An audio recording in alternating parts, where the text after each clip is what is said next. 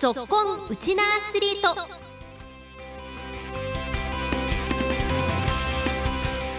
皆さんこんにちは。ラジオ沖縄アナウンサーの杉原愛です。この番組は学生スポーツからプロスポーツまで県内で活躍するウチナアスリートを全力で応援しようという番組です。さて今週はいよいよ今日準決勝そして明日日曜日には決勝戦が予定されています。夏の甲子園行きの切符をかけた第105回全国高校野球選手権記念沖縄大会の模様を今日は先週行われた準々決勝のハイライトの模様をお送りします。そして今日予定されている注目の準決勝の対戦カードについてもご紹介していきます。今日も15分間お付き合いください。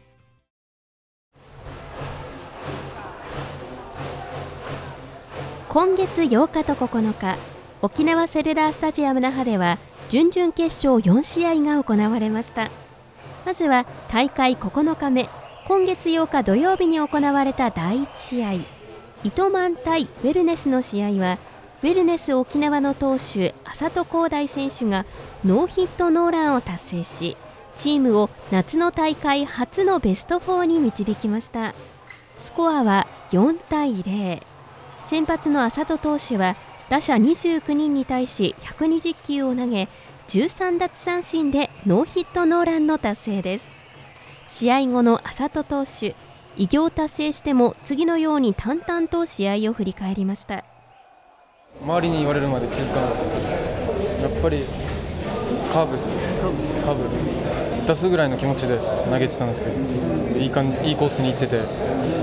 空振りが多く取れててよかったと思います。キャッチャーに任せてました構えたところに投げてました相手バッターを見ながら、よく観察しながら、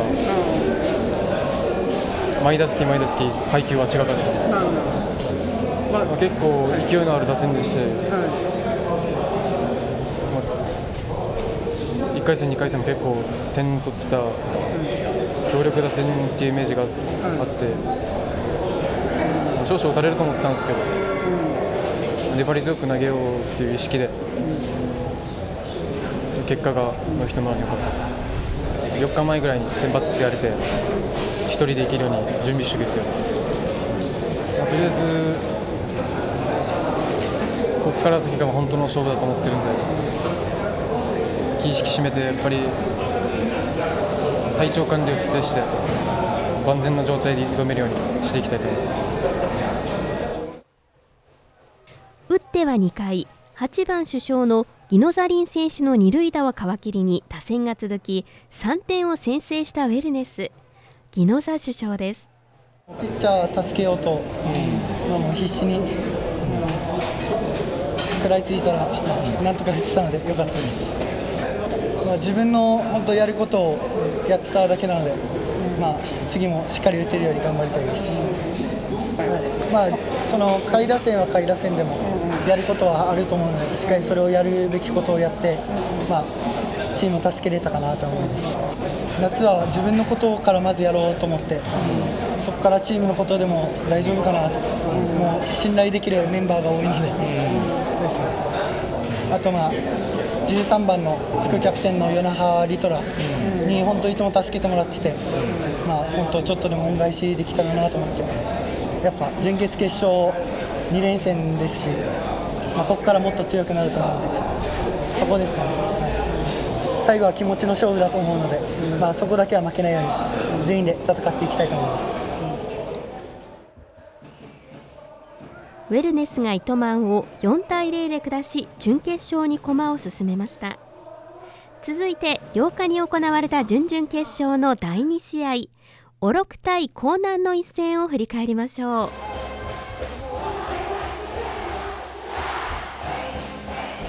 試合は江南高校の打線がオロク相手に爆発。10対2の7回コールドで江南がオロクを下しました。1番打者の中程大花選手は満塁ホームランを含む3安打7打点の活躍で大量リードを奪い打線を牽引しました。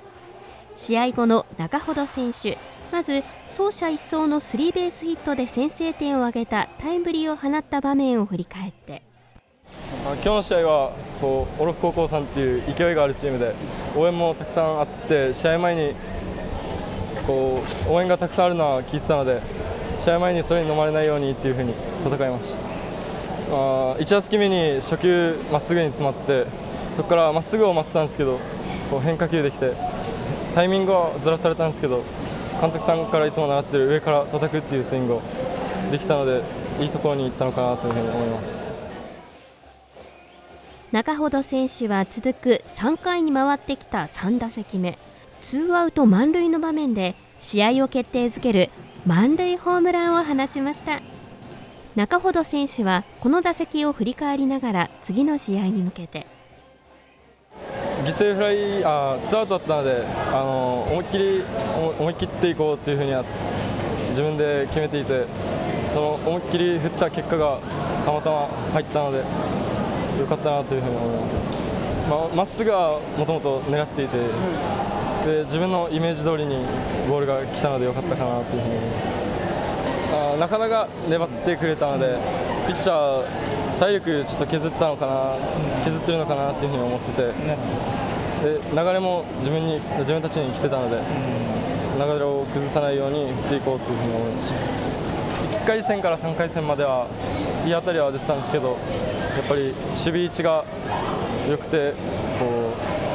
う全部捉えてたんですけどこう練習からだから間を抜くバッティングというのを意識して振ってきたので今日はそれがいいようにいったのかなというふうに思います。試合をするごとにチームのレベルが上がってきてこう気持ちの面でもしっかり上がってきているのでいい感じではあります、まあ、自分の役割が一人一人自分なんか野球にあってその役割があ自分の役割をこう自分の役割が分かっているから打てたのかなというふうに思います。えっと、自分の役割というのはあ自分の役割は1番バッター出るっていう役割ででもランナーがいたら自分は3番バッターも打ったことあるのでランナーを返すっていう出る進める返すっていうのをチームが意識していることなのでそれができたかなというふうに思います。準決勝は一番難しいと思うのでこう上を見ずにまずは次の相手に向かって頑張頑張っていこうかなというふうに思います。ウェルネス高校のさんはとてもバッティングがよく守備もいいのでピッチャーも良くて総合的に自分なんかよりは上だったのかなというふうに思うんですけど自分なんかはそれ以上に練習してきていると思うので自分たちの野球をしていれば勝てると思います。これで準決勝に駒を進めたのは日本ウェルネスと江南。今日行われる準決勝の第1試合の対戦カードもウェルネス対江南というカードに決まり今まさに沖縄セルダースタジアム那覇で試合が行われているところです。続いて大会10日目。今月9日日曜日に行われた準々決勝残り2試合も振り返ってまいりましょう。第1試合は沖縄尚学対 KBC 未来。7回までお互いに一歩も譲らない投手戦で無失点の展開が続きましたが8回に沖尚打線が爆発。一挙9得点9対08回コールドで勝利を収めました。試合後の沖縄尚学佐野春人首相です。相手もすごく好投手でこう粘り強くて難しい試合展開で1点を争うゲームっていうことは、分かっていたのでそこでこう少ないチャンスをいかにものにできるかっていうことを終盤言い合っていたので、まあ、そこ一つのチャンスからこうつながりが出たっていうところは良かったかなと思います。チームとして1点を取るために行動するっていうことを練習からま、口酸っぱく言ってきて、まあ、その通りみんなが動いた結果がこうこのつながりになったんじゃないかなと思います。そして簡単な試合はないと思うので本当にこう粘り強く自分たちの野球をやってなんとか残り2勝してもう一度甲子園に行きたいなと思います。隙のない野球で全力疾走だったりこうカバーリングだったりっていう細かなところを全員で求め合って1点1点取っていけたらなと思います。8回まで完投したエースの東恩納葵投手ですやっぱり相手もいいピッチャーでやっぱ崩すことは難しいと思ってたのでやっぱり延長に行ってもやっぱりしっかり無失点で抑えれば負けることはないと思ってたので、まあ、あとはやっぱりバッター陣に任せました。まあ、自分のピッチングはやっぱ1人じゃなくてやっぱりチーム全体でやっぱできてる成り立ってるピッチングだと思うのでやっぱりバックの力も借りながら、まあ、自分のピッチングをやっぱ最大限に引き出して勝利に貢献できたらいいなと思ってますピッチャーとしてやっぱり先頭を出したらいけないっていうのは必須だったんですけどまあ、それで出した時にもやっぱりしっかり自分のピッチングをやっぱり信じてやっぱ投げることができてました、まあ、少し力を上げてやっぱり、ま、追い込んでやっぱり低めのボール球を振らすっていう感じでような感じで配球を立ててました。今日みたいな8回みたいな攻撃は、最初から続く相手ではないと思うのでやっぱりまあ、点を取れるときに今1点1点重ねて、まあ、自分はしっかり0点で抑えて、まあ、他のピッチャーも、まあ、しっかり仕上がってきているので全員で勝ちたら勝てたらいいなと思ってます。東恩納投手はランナーが出てもさらにギアを上げるピッチングで KBC 打線を完封して勝利に貢献しました。続いて9日日曜日に行われた準々決勝第2試合。名護対宮古の試合を振り返ります。第3シードの宮古はこの試合エースナンバーの友利康生投手と新里流星投手の2人の継投で名護打線を1点に抑え2対1の接戦を制して準決勝に進みました。宮古はこれまで3回ずつを3人の投手で継投してきましたがこの日は2番手の新里投手が今大会最長の6回を投げ切っての勝利となりました。試合後の新里流星投手です、まあ、先発の構成もいいピッチングをしててで、まあ、自分の後ろにショートの旬もいるので思い切って後のことを考えずに最初から全力で飛ばしてチームに流れを持ってこれればいいかなと思って全力で投げてました、まあ、ストレートもよく走ってて